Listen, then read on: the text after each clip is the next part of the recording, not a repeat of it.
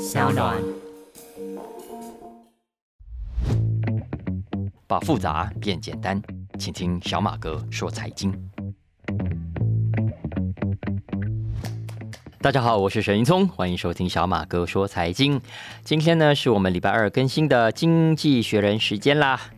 呃，中广的老听众也可以在每个礼拜二上午八点钟的现场，透过中广 FM 一零三点三，听我跟蓝轩一起聊这一期的《经济学人》杂志。今天呢，我们要来介绍的是二零二三年三月四号出刊的《经济学人》，也是今年到目前为止啊，我个人认为最有趣的一个封面故事啦。为什么呢？因为这一期要谈的是很多人都关心的课题，就是呢，肥胖。好了，其实不只是关心，而是想除之而后快啊，应该说减肥啊，瘦身。这年头谁不想瘦一点啊，好看一点，健康一点呢？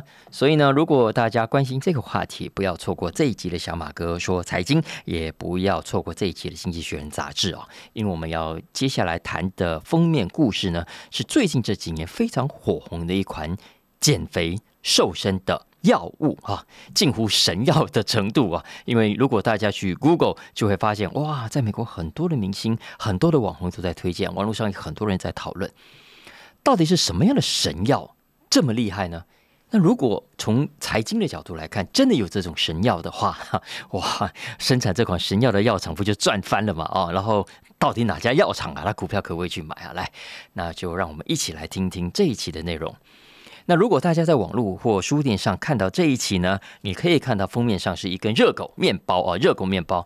不过中间呃，面包夹的不是热狗，而是一根针筒啊。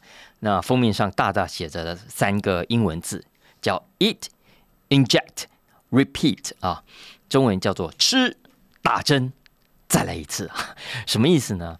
其实也就是我们长期以来所想象的理想状态，有没有？你看，我们又爱吃又贪吃，但是又怕胖，对吧？然后呢，又懒得运动，有没有？所以以前就常常开玩笑说。啊，如果有一种药哈，我吃了之后呢，可以不用运动，也不用节食，就可以维持身材，维持的很好。哈，如果有这种药的话，那就真的太完美了。所以接下来我们要谈的这一款药呢，就真的是这样子哦。据说你只要打针，然后就可以不会变胖，甚至瘦下来。那吃一餐打一针，吃一吃，然后又再打针，你就可以不断享受美食，可是又不会发胖哦。赞不赞？赞哈，其实呃，这款药说穿了也不是新闻，因为台湾也已经早就有医美在推了。大家如果呃有在关注这个新闻的话，那这款药呢，如果你没听过的话，它叫做 GLP one 促进剂啊，GLP one 一一二三四的一促进剂，也有人叫促效剂啊，这是这款药物。那这款药物呢，进入人体之后，可以降低呢我们胃部排放的速度。呃，进而抑制我们的食欲，让我们没那么容易感觉肚子饿啊。然后呢，也进而让我们血糖上升的速度减缓啊。那这款药物其实原本是用在糖尿病患的身上的，只是后来意外发现它在减肥上的效果非常好。很多人在用了一段时间之后，就真的就真的瘦了好几公斤啊。那关于这款药，如果你从来没听过，没有关系，因为等一下听完节目，大家都可以去 Google 刚刚讲的 GLP one 促效剂，你就可以找到很多中英文的资料。那如果你已经知道了，那么这一期《经济学人》杂志啊，就会给大家 update 一下目前全世界最新的发展。那为什么在这一期突然要谈这个题目呢？我本来也很好奇，后来读了文章才知道。你知道为什么吗？原来哈，刚不是说这本杂志是三月四号出刊的吗？其实就在他出刊的前一天，也就是三月三号，是世界肥胖日。原来竟然有这种节日，不知道吧？哈，我也不知道啊。原来还有世界肥胖日啊！所以呢，经济学人就趁着这个礼拜来介绍这个话题，我觉得蛮好的。因为根据 World Obesity Federation 啊，国际一个反正一个国际肥胖组织啊，根据这个组织的估计呢，全世界五岁以上的人口当中，不要算五岁以下了，因为五岁以下大家都希望他白白胖胖的嘛，哈。五岁以上的人当中，有超过十一亿人是过胖的。啊，大约占总人口的十四趴左右。那如果我们人类哈继续这样子贪吃下去，这样没有节制下去，根据《经济学人》这边的数字估计，他说到了二零三五年，二零三五年其实就差不多就十二年、十一年后的事情啊，全世界过胖的人口将会高达四十亿人。当然，当中有些只是轻微过胖啊，也不是很很太严重，但是的确会有一些是非常严重的，严重到会导致各种疾病的发生。所以呢，根据估计啊。到时候因为过胖而造成的全球经济损失可能会超过四兆美金，也就是相当于一整年全世界的百分之三左右。那因为我们知道，其实讲到减肥瘦身啊，这不是牵涉到个人美不美、身材好不好的问题而已。在很多的国家，肥胖的问题也是一个严重的社会问题，也是一个重要的财政负担。为什么？因为它会造成各种各样的疾病，而各种的疾病的发生，就会影响到工作上的效率，影响到总体的产出跟生产力，然后进而呢？会威胁到很多人的健康跟生命，所以这不是一个单纯美不美的问题啊！减肥瘦身这件事情，在很多的国家其实是非常急迫的社会问题。那所以我们要仔细去认识一下 GLP one 这样的药物，那接下来会怎么样改变世界？目前这种。药物的品牌很多了啊，有些是用口服的，那也有打针的，跟经济学人这个封面一样。那用法跟剂量呢也不太相同。不过在这个产业啊，有两家主要的公司特别值得大家关注啊。呃，哪两家呢？第一家是丹麦的百年老药厂，大家也很熟悉的诺华诺德啊。那诺华诺德它所推出的 Ozempic 啊，它本来就是糖尿病的重要药物，在台湾也是很有名的药了啊。只是这几年呢，被广泛用来减肥。那前阵子呢，他们就另外推出一款专门 for 减肥的药哦，它有另外一个品牌叫 Wegovy 啊，W E G O V Y。我我常常有时候特别念这个英文，不是为了要献我的英文，而是希望让大家有个参考，可以去听完节目之后 Google 认识跟了解更多啊。那去年啊，刚刚讲的这个 Wegovy 才刚刚获得美国 FDA 通过，那这也是 FDA。美国的食品药物管理局很多年来唯一核准的减肥药，所以大家可以想象吧，哈，诺华诺德现在有多红啊？去年美股不是下半年很惨吗？可是大家知道吗？刚讲这个诺华诺德的股价去年暴涨了百分之四十，现在市值呢已经来到了三千两百六十亿美金，是全球市值第二大的药厂。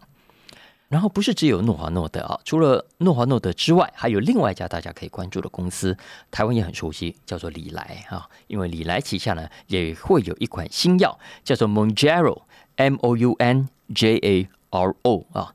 那在美国下半年应该可以正式用在减肥上啊。所以大家可以想象，减肥这个是一个多大的生意，多大的市场啊！光是诺华诺德跟李来这两家股价这样涨成这样之后，他们的市值现在加起来，大家知道有多大吗？去年疫情不是疫苗很热吗？所以主要做疫苗的那三家 A Z、莫德纳加上辉瑞很红嘛，对不对？但是大家知道吗？现在光是诺华诺德跟李来这两家的市值已经超过 A Z 加上莫德纳加上辉瑞。所以你知道，呃，看起来他说他是下一波最当红的药物，应该一点都不会为过啊。因为呢，疫苗不是所有人都想打，但是减肥瘦身这件事情绝对是每个人都想要的。所以经济学人这边引述了资料，他预估啊，到了二零三一年，二零三一年其实很快了，这整个市场一年会高达一千五百亿美金。大家知道一千五百亿美金的药物市场是多大吗？其实就相当于啊现在总体癌症药物的总和。所以毫无问题啊，我觉得这一期《经济学人》把这个议题放到封面故事来是非常好的啊。当然，大家还是要注意一下，因为这款减肥药物，这款被号称 瘦身减肥神药啊，还有两个问题。哪两个问题呢？一个是安全性。另外一个是价格，我们先来讲一下安全性啊，因为目前为止呢，这款药物主要还是使用在糖尿病患身上，然后只是被很多人拿来用在瘦身减肥。那短期来说，它其实还是有副作用的，不管你用在哪一种病人身上啊，比方说会有恶心啦，会有想吐啦，会有拉肚子等等的现象。不过都还算是温和，有些人甚至是没有这种副作用的。但是目前为止，医学界还是不能肯定的是长期使用之后的影响。为什么？因为接下来这个新药物哦，在使用在减肥上的时候，可能会比较长期使用，而且剂量会比较高。那在这种情况下，长期使用会出现什么样的副作用？老实说，目前为止没有人能够保证，因为根据目前为止大家有的只是动物实实验，而根据目前的动物实验啊，他们已经发现了会出现什么？会出现长期高剂量导致甲状腺癌的几率升高。但这是动物实验，人类呢？哈，不知道啊。还有，我们知道这种减肥瘦身药，到时候啊，主要的客户应该还是女性嘛啊。男性当然也想爱美，也会想减肥。不过，除了呃真正可能造成严重健康问题威胁的之外，我相信大部分年轻的男生不太会去花这个钱做这个治疗。所以呢，比较可能做这个治疗的还是女性，包括未婚或包括未生小孩的女性。我为什么特别提这个事哦？因为经济学人特别有提醒，目前为止使用这个药物在怀孕前服用的话，会对接下来胎儿什么样影响？其实也是不清楚的啊，所以换言之，呃，一个女生可能年轻时候觉得啊很棒啊，吃了这个药，注射了这个药之后，身体保持的很好，哎，可是过一阵子突然怀孕了，请问这个药物对接下来的胎儿会不会带来什么样的影响？目前其实也是一个问号，好吧？好，这个是呃经济学人所提醒的，大家在使用这个药物的时候可以特别注意。那当然可以的话，跟你的医生多讨论一下，这是第一个 concern。但第二个 concern。可其实对很多人来说也是更实际的啊，就是我刚刚讲的价格，价格因为不便宜啊。你看以在美国的市场来说，刚刚讲这个 wegov 啊，它这个疗程每个月哦，每个月哦，大概要花一千美金左右，一千美金左右啊，所以换算下来一个月要三万多台币。注意哦，是每个月哦，不是说你一次花三万块之后打针啊，你就从此会变瘦，不会再发胖哦，不是的，所以一个月要三万多块。请问有多少人负担得起啊？啊，所以如果要像刚刚我讲《经济学人》封面上的三个字说的，eat 啊吃，然后打针，然后哎重复啊，哎这重复可是非常昂贵的啊，铁定是一笔天文数字的费用。但是长期来说，哎也不一定都是这样哈，因为如果未来经营者越来越多跳进来之后，价格会。慢慢调低也是可以被预见的，不过那恐怕是要一段时间以后的事情啊。所以短期之内，如果大家想用这个方法减肥，恐怕还是要有点财力啊，荷包还是要有点斤两才行啊。那么短期之内，我们该怎么看这个事情呢？啊，政府该怎么做呢？最后，经济学人有在这个专题里面提出他的看法啊。首先呢，他说要先确保糖尿病人优先。为什么特别点出这件事情啊？因为我们都知道，人都是这样的。一旦发现了好东西啊，他哇一窝蜂，然后都去抢啊。所以曾经有一度，大家知道吗？我刚刚讲这款药哦，主要是否糖尿病人的，只是后来意外的发现，哇，它减肥效果很好。一旦减肥效果好呢，就会吸引很多想要减肥的人进来抢这个药。所以曾经有一度哦，这个药哇，库存大部分都被这些想要减肥的人抢走了，反而糖尿病患要取这个药哦，相对的困难。所以未来呢，大家想想看，经过我们这次报道，可能大家也开始知道了，然后去问你的医美医生，去问你的减肥医生，然后大家推荐用这款药，你觉得这款药的需求会不会暴增？一定会的。我们现在一般其他药都 都是在缺了，将来如果连这个都缺的话，请问真正有需要的糖尿病患怎么办啊？所以经济学人特别提醒，他认为最最重要的一点，虽然他用在减肥上很好，可是也要顾及到，如果如果。这个药物的供给是有限的话，那么我们一定要确保糖尿病人优先。啊，这是他提醒的第一个重点。再来第二个重点是，不要乞丐赶庙工。想要爱美，想要用这个药，OK。但是，就是我们刚刚讲的，需要减肥的人分两种，一种呢是纯粹爱美的，哦，腰围二十八，我想要让它变二十七啊。那这种是纯粹因为爱美的。另外一种呢？其实是真正有需求，因为他可能真的很肥胖，而且因为肥胖而导致了严重的心血管问题啦等等的其他的麻烦，所以他必须尽快有效的减肥才行，否则他可能连生命都会遭遇威胁，好吗？好，所以经济学人是说，同样是为了减肥瘦身，我们也应该区隔这两种人，唯有后面的这一种真正有医疗需求、有健康威胁的，他可以优先享用这个药，其他的呢，呃，排后面一点啊，而且请自费。自己掏腰包啊！如果说有保险给付的话，他认为为了要珍惜珍贵的医疗资源哦，应该要有这样的区分啊。所以经济学人做了这样的提醒。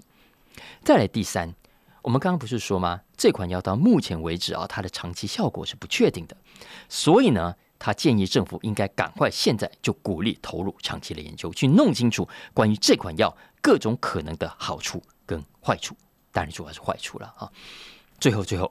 我们都知道啊，如果可以光靠吃药、光靠打针就可以减肥，当然很好了啊。可是，可是这毕竟不是最理想的方法，因为它很贵嘛。好，所以呢，如果你想让整个社会更普遍的改善或者解决肥胖的问题或者危机，那么照理说，我们不应该光靠一种药物来解决嘛？我们应该同步的去推动其他的政策。好，比方说政府还是要继续怎么样鼓励运动哦，打造出一个运动友善的环境啦，比方说更多脚踏车、自行道啦，呃等等啊，再来。也要顾及到健康的饮食，大家更鼓励让大家吃得更健康。所以呢，呃，政府目前所推动的各种什么热量标示啦、营养标示的做法，其实应该更加让它普及，更更加的友善等等了哈。这些其实都只是例子而已。总之呢，大家如果关注这个议题的话，大家不要只是从自己想要变瘦的角度来看哦，其实它是一个蛮严肃的，关乎整个社会健康的议题。所以大家有兴趣可以去去去看。我自己是真的觉得这是人类很特别的一点哦。人类我们总是很喜欢挑战极限哦，然后你挑战极限一定会遇到问题，然后遇到问题我们再来解决。可是呢，解决问题的同时，我们往往就会带来新的问题。然后呢，我们再想办法用科技、用医疗来来进一步的解决。因为肥胖就是很典型的例子啊。你看，我们为什么过度肥胖？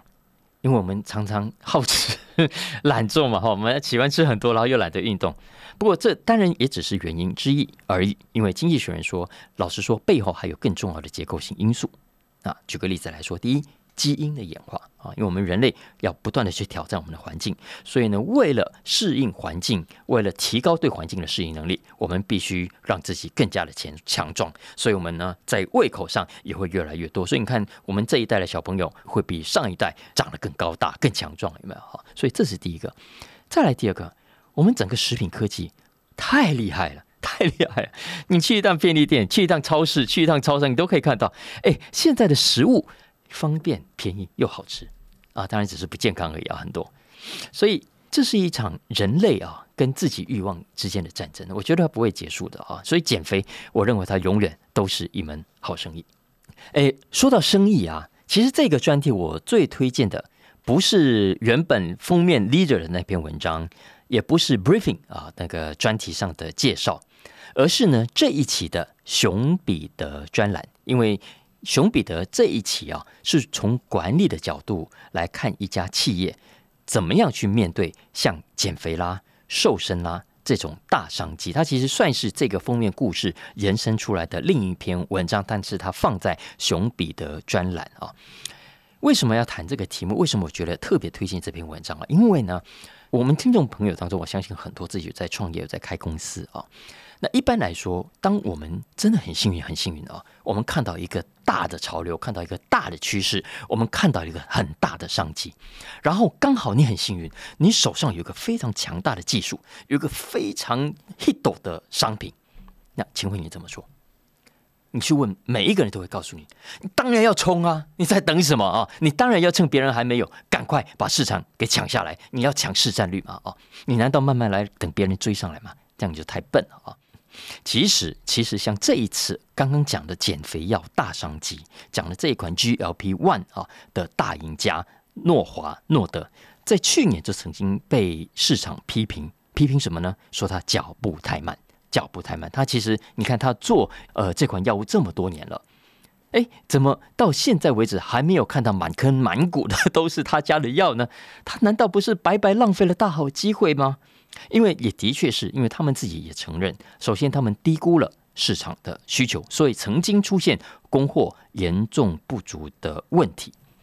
可是啊，经济学人说，整体来说，虽然诺华诺德这家药厂在策略上有出现了刚刚讲的这个问题，可是整体来说，经济学人给诺华诺德的策略非常高的评价。为什么呢？因为在经济学人看来，诺华诺德的经营者，他们看到这么大的商机啊，他们没有建立欣喜，他们没有第一时间就做非常贪婪的反应，而是呢，他们更加的谨慎看待市场需求。而这一点对经济学人来说不是缺点，而是给所有企业所上的重要一堂管理课。所以经济学人说，我们与其批评他，与其针对他做不到的地方、做不好的地方去指指点点，不如倒过来向诺华诺德学习。学习什么呢？有四个学习的重点。首先呢，经济学人说要守住自己的专长，这件事情很重要。英文叫 Know your onions 啊，懂得你的洋葱。Know your onions 啊，呃，其实这个片语就是说你要掌握，要好好把握住你所最擅长的事情的意思啊。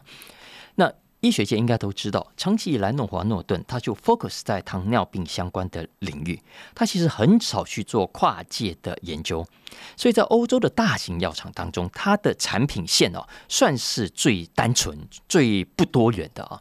但经济学人认为。批评诺华诺顿不够多角化、不够多元、手脚太慢的人，根本搞不清楚状况，把好的优点当成是缺点。因为啊，经济学人说，诺华诺顿的创办人早在一九二零年代，我刚才说这家是百年药厂了啊，他在一百年前创办的时候是生产胰岛素啊，长期以来这近一百年来都是以 specialization 自豪的，以他的专攻这个领域自豪。这件事情有多重要呢？当年啊，哈佛的管理大师麦克波特 （Michael Porter） 他还特别赞扬丹麦在胰岛素产业链的专注，是丹麦这个国家非常关键的竞争力。也因为丹麦有这样的专注，也因为诺华诺顿有这样的专精，才让他们有机会在今天去发现 GLP-1 可以应用在减肥这件事情上。否则，你看嘛。减肥这个需求，你看到，他也看到，哪一家药厂没看到减肥？哪一家药厂不曾想要吃减肥药这块大饼？但是呢，你看看各种的减肥药，有哪一款像今天这个 GLP One 这么确定、笃定的有明显的效果？结果呢，反而是原本在做糖尿病的诺华诺德，原本被大家嘲笑，哎呀，你产品线太少，哎呀，你太保守的诺华诺德。最后找到了有效的减肥方法，成功的创新。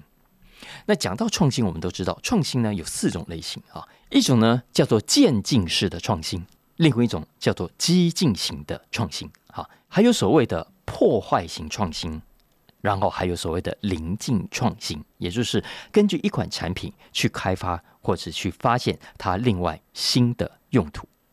那刚讲的诺华诺德这一款减肥药，其实就是临近创新的好例子，因为它从自己所专注的本业去延伸出好的产品，所以这是经济学人认为诺华诺德很值得大家参考的原因之一，很值得大家学习的原因之二是要懂得掌握你真正的市场，要 know your real market。因为刚开始的时候，曾经有一度名人大力的推波呢，在网络上哇一直说这个玩意要多神多神啊，所以我们刚讲了诺华诺德的药物曾经供不应求，搞到原本啊真正需要 GLP-1 的糖尿病患反而拿不到药，而当时这个过程也让诺华诺德有了警觉，什么警觉呢？因为他知道了有一些商机哈，有一些商机是会致命的诱惑。是会致命的吸引力。你如果受到这样的诱惑、这样的吸引力所引导的话，没有搞清楚轻重，你搞不好就会翻车。所以啊，很快的，诺华诺德就回头调整他的策略。当时他们做了两个事情：第一，他们提出要以服务糖尿病患优先；再来第二个，想要用诺华诺德的药来减肥，可以。但是呢，他们要优先针对什么样的人？针对那些 BMI 指数哦超过三十，也就是真正非常非常严重肥胖的人，而不是那种啊只是想要瘦个几公斤的这种，其实本来就很瘦很健康的人啊。也就是说，那种纯粹爱美的，拜托先不要来找我，你去找别人好了。所以诺华诺德啊，根据经济学人这边说，他曾经跟医院就很密切的合作，希望医生们能够正确的开立处方。他也协助去说服欧洲的保险公司跟主管机关哦，他希望他们可以接受这种药物作为呃真正严重肥胖需要药物来治疗的病患。所以这就是经济学人所说的，你要。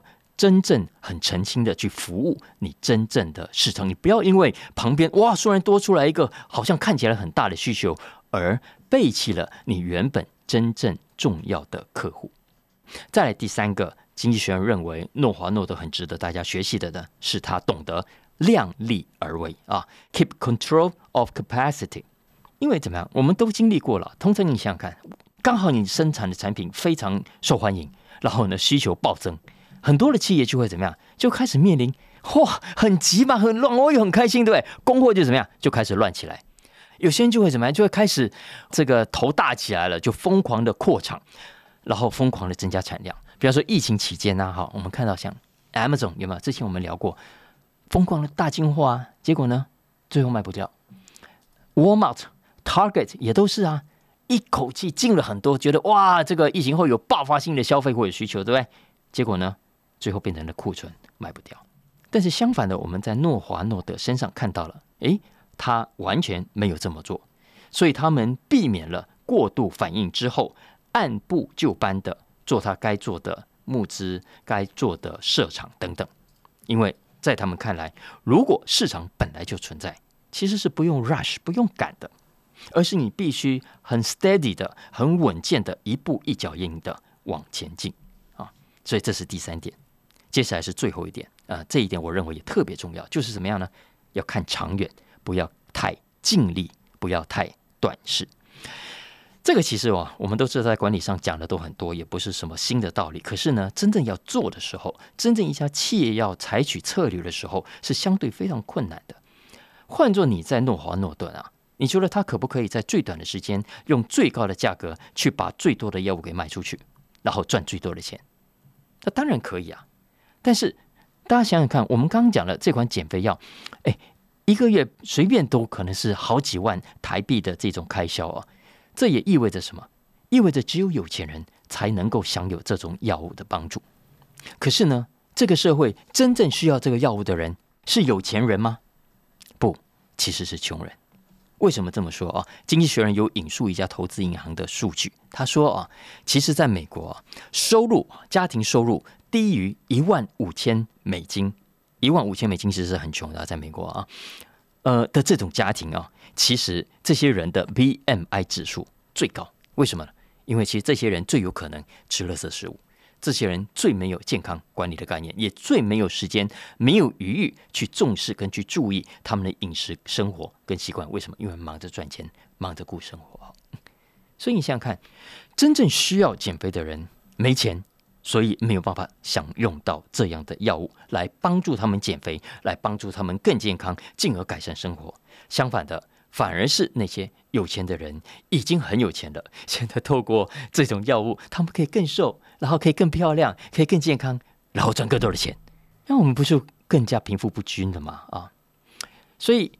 当年的诺华诺德，我是不晓得他到底是不是真的有去想到这一点，但是至少从事后结果来看啊，诺华诺德他并没有很贪心的狂吃狂捞啊，那可能也因此避免了一场可能的政治风暴。为什么呢？因为我们都知道，其实现在贫富差距的问题是非常严重的。如果你长期让穷人老百姓觉得受到剥削、受到不合理的对待，你觉得大家对于你这家公司、对你这个品牌不会有意见吗？不会开始批判你吗？其实会的啊。所以诺华诺德看起来是很清楚，要持续百年的记忆啊，你一定要维持好的商誉，特别是像肥胖、减肥啊这种生意。老实说了，我觉得他们应该应该也很聪明，都知道这种生意你再做两百年都做不完啊，实在不用急于一时啊。那讲完刚才那个减肥药啊，这个相关的概念啊，我觉得另外一个类型的股票，另外一个类型的投资最近也很红，也很受到欢迎啊，是什么呢？就是 AI 啦。哦，我们之前讲过 Chat GPT 啊，这种生成式的 AI。这阵子好，告诉大家，在美国夯到不行了哦，几乎现在每隔几天呢，网络上就有新的这种生成式 AI 软体的推出，所以呢，很多戏骨的做 AI 的公司现在都很兴奋啊。那如果大家跟我一样啊，我们一边在玩啊，然后也一边正在想跟在找啊，未来可以投资的公司跟对象的话，那么我强烈推荐大家真的把《经济学人》这一期至少这篇文章找来看看，因为呢，《经济学人》有帮大家分析了一下哦。接下来，当你碰到生成式 AI 这个话题啊，你可以怎么样去选股？应该去注意什么样的重点？这篇文章的标题啊，呃，我跟大家念一下，它是 Intelligence Services。那他帮大家了解现在美国创投界怎么样去看待生成式 AI 啊？因为对这些创投、这些 VC 来讲，生成式 AI 啊，突然在这个时候来爆红，根本是天上掉下来的礼物。为什么这么说呢？不信回头去看看过去这一年嘛。过去这一年一年多好了啊，市场上科技上曾经出现过两个重要的热门话题，两个重要的概念，哪两个？一个是加密货币 （crypto） 啊，另外一个是什么？就是祖克伯的 Metaverse 啊，可是呢，这两个话题有没有都已经明显冷掉了。所以啊，创投其实在过去这几个月就非常非常需要什么？需要下一个 big thing 啊，下一个大的话题来怎么样来给自己振奋一下？哎，刚好正好这个时候，生成式的 AI 出现了，所以成了一个他们转移焦点的好目标。那除了大家现在很熟悉的 Open AI 之外，根据统计，现在全世界总共至少有五百家以上这种生成式 AI 的新创公司，而这五百家以上的生成式呃生成式 AI 的公司啊，总共募了多少钱呢？总共从 VC 那里募走了超过一百一十亿美金啊，三千多亿台币。所以你想想看，这么多钱跑进来，你想要不热都很难。那问题只是接下来谁可以突围而出了？所以大家其实都在找，哎，下一个台积电呢？下一个 Open AI 啊，好，或者下一个当红的杂志机会是谁？所以都在找各种的指标跟讯号啊。那经济学人这边也提出几个给大家一起来讨论了啊。我觉得先不要说，就一定是是对的。第一个指标是什么呢？他说可以去找同类型的生成式 AI 产品里面哪一些具有最好的条件。OK，，因为真的，你看从绘图啦到影像啦到文字，都有很多类似的产品。那谁目前为止想的最周全，可能他未来突围的几率也会比较高啊！你看，就像当年同样是搜寻引擎啊，Google 就是比别人好用。再来，我们看看这家公司有没有比较好的 business model。因为要知道哈，现在这些服务虽然很夯啊，可是你真的要收费的时候，你真的要从消费者身上去赚钱的时候，你赚不赚得到，还是一个很大的问题啊！你现在没错，我们现在 F B I I G 你常看到有人在贴哇，他玩的时候的心得。废话，因为都免费让大家玩呐，一旦。真的要收费的时候，呃，当然收费。你如果问我，我觉得现在还是非常低的啊。但未来如果是要对这些生成式 AI 的公司有意义的获利的收费机制的话，这个 business model 成不成立就很难说了啊。所以这是第二个接下来要去观察的重点。当然，整体来说，所有的这个生成式 AI 还会有一个麻烦，就是呢法律上的争议啊，法律上的争议。比方说最常见的就是版权。因为我们都知道，现在这些生成式 AI 啊，它的文字、它的影像、它的图档，其实都还是去抓人家的。哈，尤其是图片生成式的，它可能去抓某个图库的图，抓某个摄影师的图，然后再去做某种的改编。但你如果抓的是达文西的蒙娜丽莎的微笑啊，达文西死这么多年，他不会跟你计较。可是呢，如果是当代的作者呢，他会不会来告你？其实会的。所以现在美国好几个图库都已经在告一些呃生成式 AI 的影像处理的。平台啊，所以这个其实是值得注意的啊。当然，还外加现在有人已经去玩过 New Bing 啊，有没有？去去玩过，就发现怎么样？哎，这个 AI 会乱讲话，这个 AI 会出言不逊啊，甚至还会骂人。呃，万一有诽谤的问题呢？其实这些其实都是未来呃可能的法律争议哦。还有呃，如果他给的，比方说医疗建议出问题呢？他有没有法律责任？我们最近不是在讲吗？你像这个社群平台，他们提供的资讯如果是错误的，如果是有侮辱性的、有诽谤性的，请问他们自己可不可以免责？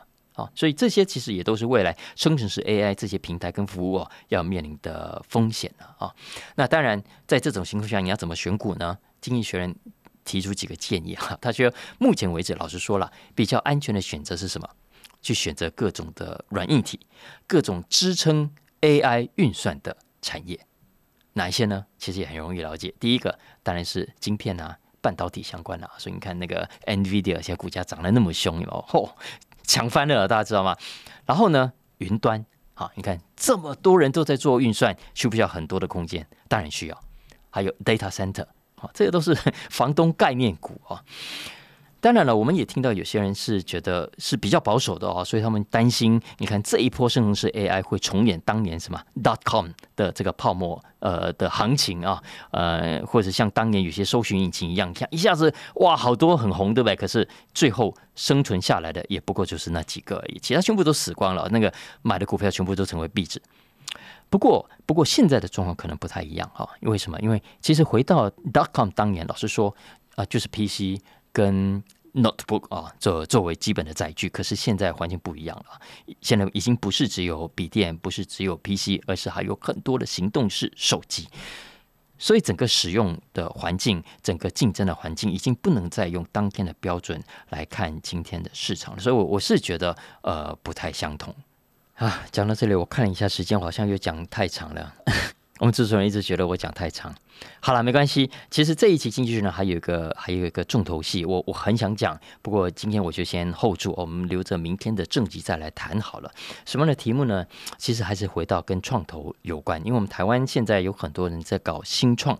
我前几天就遇到一个朋友跟我讲啊，他们发现这阵子要募资啊，好像没有那么容易了哈。之前呢，他们跟创投的朋友碰面啊。诶，觉得之前人家比较客气，可真的现在好像感觉姿态变得比较高，所以呢，我我很想介绍《经济学人》这一期的这篇文章，因为你看了这篇文章就会知道，呃，老实说，这群 VC 这群创投不是姿态高，而是自己的压力大，好，他们也是有苦衷的。那我觉得很值得我们台湾的新创来看，但是我们现在时间有限啊，呃，我们明天的正集再来跟大家聊一聊《经济学人》这一期关于 VC 的文章。你看了之后就会知道，其实这几年来啊，我们的全球创投业也经历了一场 非常恐怖的洗礼啊。好了，呃，以上就是我们今天的小马哥说财经经济学人特别集，我先讲到这里啊。那希望大家喜欢今天的话题，也帮我评分五星喽，一定要帮我按下订阅，然后更重要的是，帮小马哥分享给、推荐给更多的同事、朋友、同学，大家一起来收听。那有相关的需求，也欢迎透过文字栏讯息里面的粉砖跟连接跟我们来互动。下次见喽，拜拜。